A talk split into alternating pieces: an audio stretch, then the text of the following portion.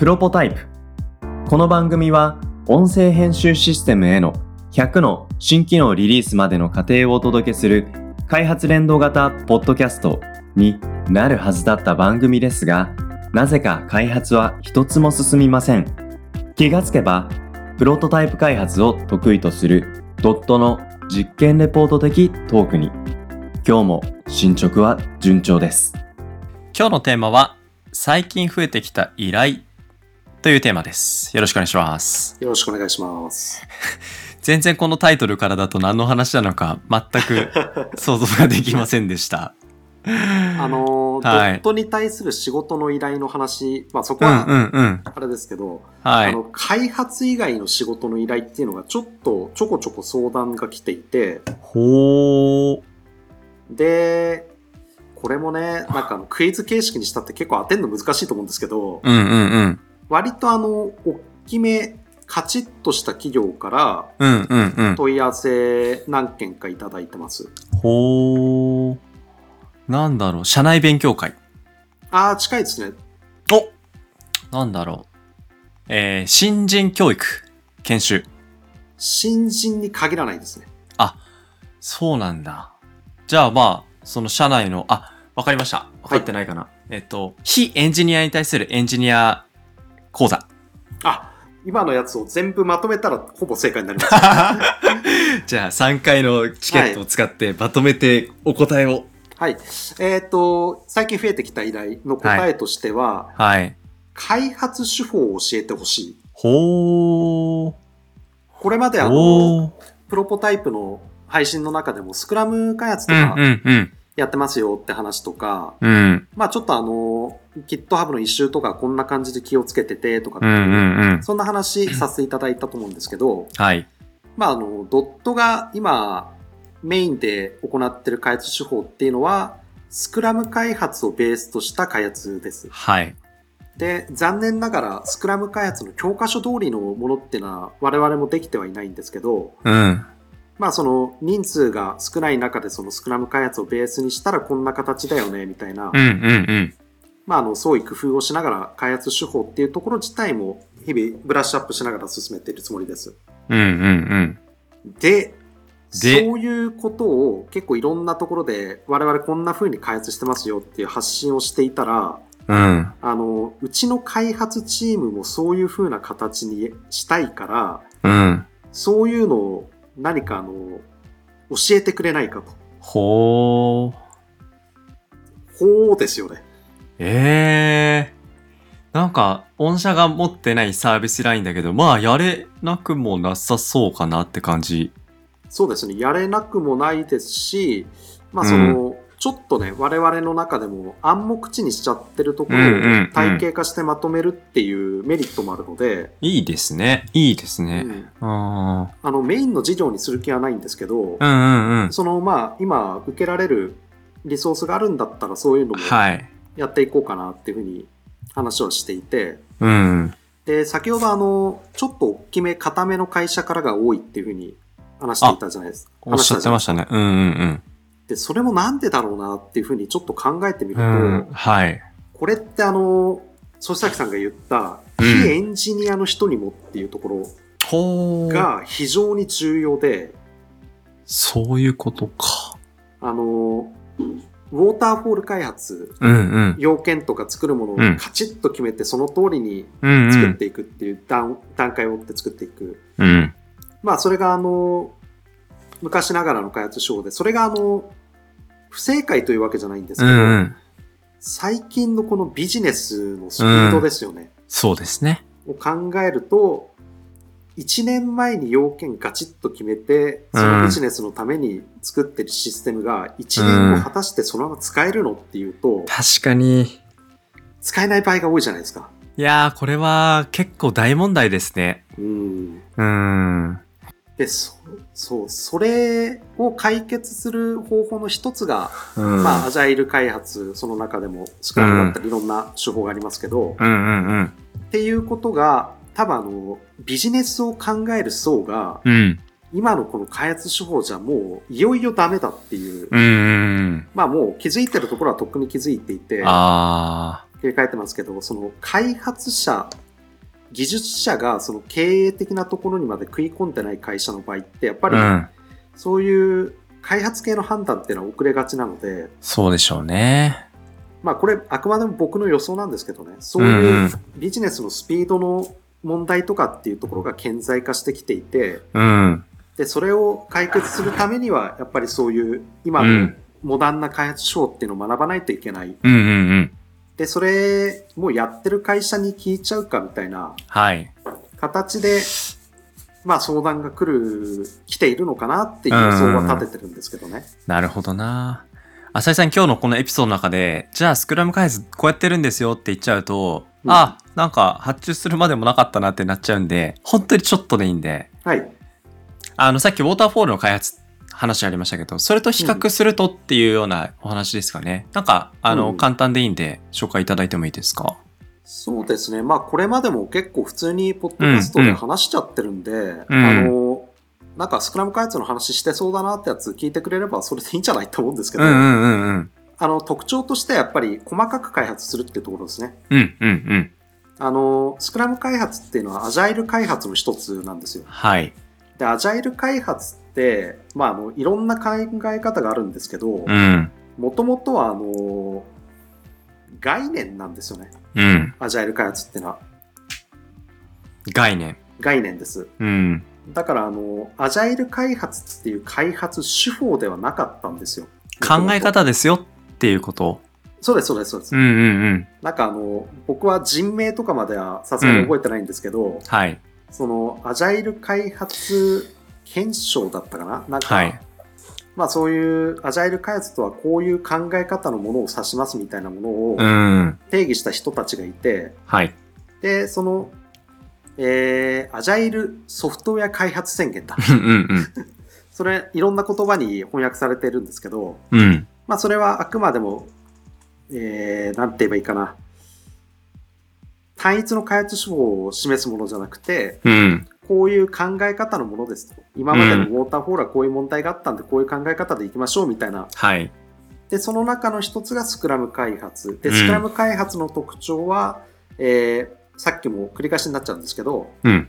まあ、アジャイル開発全般に共通する、細かく開発するっていううんうんうん短いサイクルで回していくのと、はい。コミュニケーションをすごい重要視するんですね。はあ。あ、そうなんだ。なんか、アジャイルだと、はいコ。ミュニケーションもう取っ払って、先に物作ってから考えようよっていう印象でしたけど、コミュニケーション大事だっていうことは、ちょっと意外でしたね。そうですね。あの、スクラム開発ってあの登場人物が、はい。まあ3種類、違う見方をしたら4種類いるんですよ。うんうんうん。あの、ステークホルダーって言われる、はい。まあいわゆるお客さんとかお金出す人って考えたらいいかな。はい。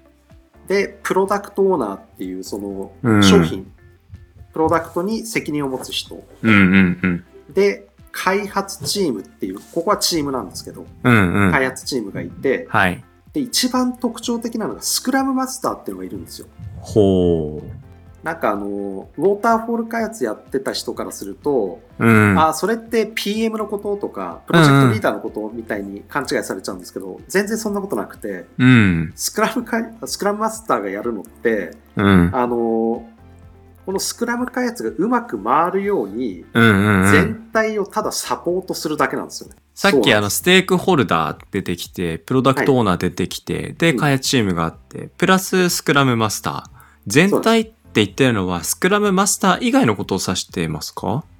まあ、そうですね。スクラムマスター以外、開発チームもプロダクトオーナーも、うん。ステークホルダーも、まあ、うんスクラム開発がうまく回るように、うん。例えば、あの、スクラムの考え方ではこうですよっていう、そのフはいァシリテーションの部分を行ったり、はあ、はあの、ちょっとこういう、なんかプロジェクトを進めていく中で障害になるようなことっていうのは、いろいろ出てくるんですけど、あ、うん。まあそういいうところの排除を行ったり、うん。うんうんうん。コミュニケーション面でちょっと活発にさせたりとか、なるほど。だから開発しないんですよ、スクラムマスターって。そういうことか。なんか僕それやってみたいかも。いや、できると思いますよ、そう関さん。うん。そうなんだ。向いてそう。うんうん。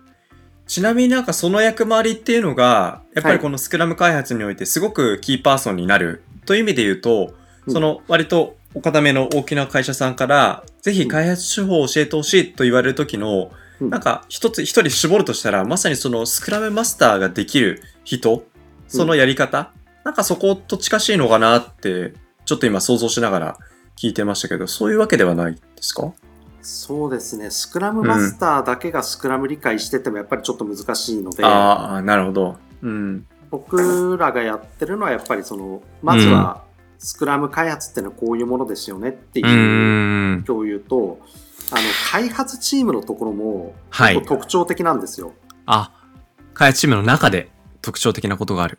そうなんです。うん。あの、まあ普通に開発するときに、開発リーダー、サブリーダーとかいるじゃないでうすか。ん。で、あるいは、まああの、何々系のところを開発するサブチームとか、はいはいはい。そういうのが全くないんですね。ゼロ。フラットなんです。へえ。肩書きとかサブチームとかっていうのはなし。エンジニアチームのはいメンバーの人数の大小って、はい。どんなぐらいのイメージを考えたらいいんですか？えーっとですね、スクラム開発だともう3人から9人って言われてます。あ、そっか。僕あんまりその開発チームの規模感って、あんまりイメージ湧いてなかったんですけど、3人から9人って、なんか多いこともあるし、少ないこともあるしって結構幅がありますね。そうですね。まあ、9人までいったらそこそこ大きいかなと思いまうんすけど、うんうんうん。あの、3人から9人って言い方をしたんですけど、これはあの、人数を覚えるときは、6人プラスマイナス3人っていうふうに考えた方がよくて、ほー。まあ大体6人ぐらいがいいかなうんうんって感じです。うん。なるほど。なるほど、なるほど。そっか。でそうそこの開発チームが皆さんフラットですと。です。もちろんあの経験の差とか能力の差っていうのはあるんですけど、あの、もうその開発チームが全員揃えば、プうんロダクトを作るのに必要な能力が揃いますねっていうのが理想です。なるほどなそっか。じゃあ、ビギナーの方でも、まあ、彼に任されたところについては、彼は、彼の中で完結ができる。そういう頭数としてカウントされている。そうですね。その辺も結構あの、ん語り出すと難しいのが、うん一、人の中でなるべく完結させない方があ良かったりするところもあるそうなんですね。あの、それを突き詰めちゃうと、例えば、何々の作業は誰々さんしかできないっていうのが結果としてできてきちゃうので、なるほど。なので、あの、そこでまたペアプロ、ペアプログラミングとか、うんそういうのが出てきて、あの、なるべくその能力を、うん。教育も兼ねてるんですよね、このスクラム開発って。そういうことですね。いや、なんか、ちょっと勝手な僕のイメージですけど、エンジニアさんって、あ、私バックエンド得意です。私フロントです。みたいな、結構得意領域で違う部分をカバーしてる方が、なんか、そこの区別なくいろいろ作業をアサインされてしまうと、いや、ちょっとキャッチアップ大変だなとかって思うことも出てくるんじゃないかな。うん。そう思うと、結構一人でカバーできる領域って、割と狭すぎない感じ。うんうん。うん。こういうメンバー構成なのかなって今感じてましたけど、どうなんですかね？もちろんその辺ってあの、うん。最初のチーム編成の段階でどういうメンバーかっていうところによっても、うん。まあ変わってくるところあるので、うん。まあ、結構難しいところではあるんですけど、うんうんうん。まあその辺の考え方とかも含めて、その、やり方をしているっていうところでは、うんうんうん。ケーススタディ、じゃあ、ちょっと試しに受講者が20人いますねっていうふうにはいなったとして、うんじゃあ、6人、6人、8人うんうんで分けて、それぞれなんか、ちょっとロールプレイやってみましょうか、みたいな。はいはいはい。まあ、ロールプレイって言ってもそれが数週間続くわけなんですけど、うん。OJT 的な感じですかね。OJT なるほどなううんうーん。そっか。まあでもちょっと今ね、こうやってスクラム開発の具体的なところに話、えー、しっかりしてきましたけど、やっぱ面白いなと思うのは、なぜこのスクラム開発に対する関心が今この瞬間ぐっと高まってきてるかっていう世の中の変化ですよね。ですね。なんか、これでもあの、話を最初にいきなりじゃあ、こういう仕事依頼します。よろしくってなんないじゃないですか。なんないですね。どんな仕事も。最初、まああの、僕らになんなりっていうところが、その考え方とかを、いわゆる営業ですよね。うんうんうん。的に話をして、その時にあの、スクラム開発ってこういうものでとか、理解していただくために話をするんですけど、うん。あの、もうその時点で結構みんな理解度が違うんですよ。はあ。スクラム開発ある程度もう、あ、この人多分本とか何冊か読んで勉強してるな、やり方とかもう思想とか完璧に理解してるから、あとはもう実践すれば大丈夫だなっていう人もいれば、あの、本来その開発チームとか見てなくて、経営的な部分のところを判断してる人とかだと、あの、多分この人、ステークホルダー的な立ち位置になるんだろうけど、結構このマインドのままだと、うん。うん。ボトルネックになるぞ、みたいな。なるほど。へえ。何しろ、あの、ちっちゃく開発回していくっていう形で、スクラム開発って、その、スプリントって言われる、うんうん1、2週間程度の短い期間の区切りを何度も繰り返していくって形なんですけど、はい、はい。それの最後、スプリントの最後で、あのちょっと言葉としては違うんですけど、毎回あのデモみたいのを見せるんですよ。うんうんうん。で、それを見せるときって、あのー気をつけなきゃいけないのって、それ未完成品なんですよね。うんうんうん。システムとしてはまだ完成してないから、そはのデモっていうのはあくまでも、例えうんばコードレビューまで完了してるやつですとか、うんうんうん。あるいは単体テストまでです、うん。あるいはもうリファクタリングもやってますとか、その完成の定義っていうのは決めとくんですけど、うん。それをその、レビューする立場の人、うんうん。PO とか、えー、ステークホルダーとかっていうところが理解されてないと全然できてないじゃないかと。まあ、気持ちはわかるなっていうのはね、やっぱ、うんあのーやっぱもう、動くものが出てきてほしいっていう気持ちがあるじゃないですか。うんうん。でもそういうことじゃないっていうことの思想の理解は、やっぱり事前にすり合わせ、すり合わせしとかないとっていうのはあり、ありそうですね。ですね。動くけど完成品じゃないよとか、うんうんうん。なんか細かい話になっちゃうんで、さらっと流しますけど、うん。なんか、デザインとかも最初の段階では、うん作り込まない方がいいっていう考え方もあって、ああ、ああ、ああ。デザイン作り込んじゃうと多分あの、細かいところの指摘になっちゃうんですよね。うんうんうん。だから本来一番重要な機能の部分のレビューじゃなくて、へえ。ちょっとここの文字を大きくしてよとか、このボタンの配置なんだけどさ、とか。ていう話になっちゃいますと。うんうん。まあそういう細かいテクニック的なところとか、うん。実際にそのスクラム開発的に開発やっていく中でこんなケースがありましたよっていうところをうん、ケーススタディとしてお伝えするとかっていう、そういうような、うんうんなんかあの仕事のうん。依頼みたいのが、なんかちょこちょこ、へえ。いやー、なんか、あの、僕が採算だったらそれをどう捉えるかですけど、いい、あの、ドアノックツールとか、営業ですぐに提案までいかないけれども、ちょっとそのお客さんと繋がっていきたいっていう時に、うんあ、じゃあこういう関わり方どうですかっていうふうに、まあ、ドットからでもお客さんからでも言ってもらえると。で、実際現場感も掴んで、うんうん。次のプロジェクトのね、お話とかも情報として入ってきたり、いい関係値築けそうなサービスになりそうだなって気がしますね。うん、僕もまさにそこですね。あの、この開発手法を一緒になんか教えるってほど偉そうな感じじゃないんですけど、うんうんまあ、わかりやすいんで教えるっていうふうに言っちゃいますけど、それやってたら多分、じゃああの次のプロジェクト一緒にやりましょうみたいな話ってでいうのにすよね。うんうん。つながると思うんで、うんうん。そういう意味でもね、あなんか仕事がそのまま影響になるって最高だと思うんで、うんうん。素晴らしい。そっか。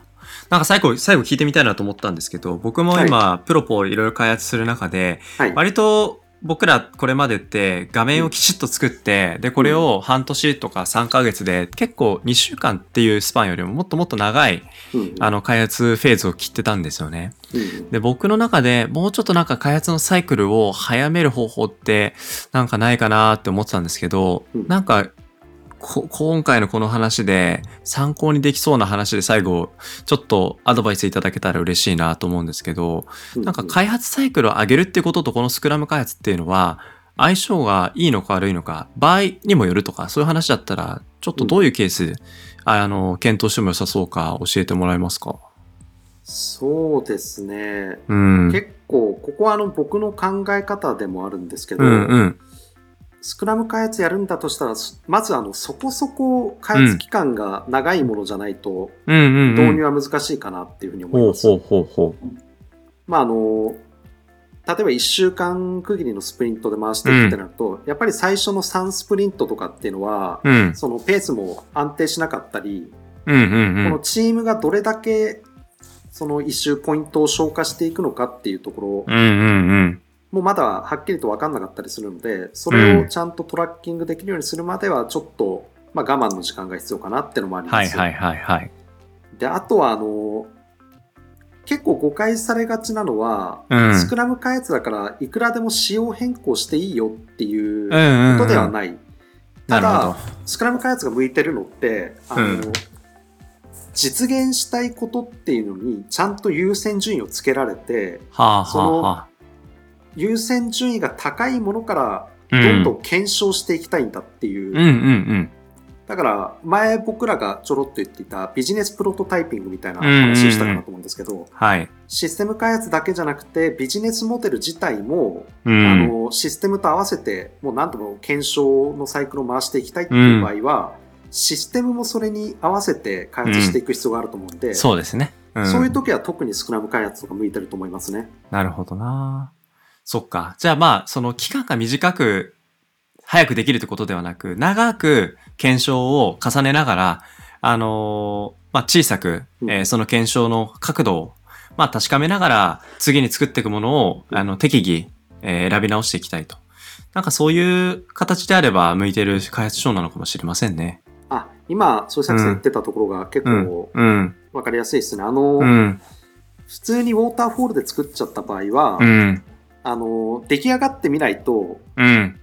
お客さん的な立場の人ってうんわかんないじゃないですか。そうですね。だから、ちょっとずつボタンの掛け違いがあるんだけど、それに気づかないまま終わってったら、なんかパジャマのつもりで作ってもらったやつが着物になってたみたいな、うんうんうんそういううん。のが発生しちゃうんですけど、スクラム開発はその細かく細かくレビューをしていくので、あの、ちょっとした、あ、こうじゃないっていうのが、本当に早期に発見できる仕組みだと思います。はいはいはいはい。なるほどですね。ああ、でもそのメリットをきちんと享受するにはやっぱりこの開発書の理解者と、それを実際に回していく方法論ですよね。それは考え方とその仕組みを支える、あのーまあウェブ上のスプリント管理とかなんですかね。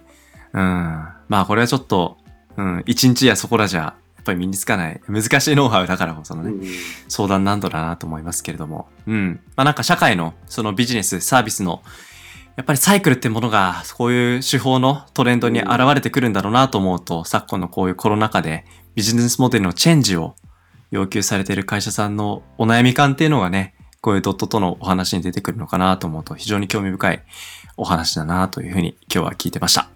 はい。またちょっとこのスクラム開発の話、機会があればしたいなというふうに思いますが、今日はこの辺りまで、はいえー最近増えてきた依頼ということで、今回はスクラム開発についてお話をしました。浅井さんありがとうございました。ありがとうございました。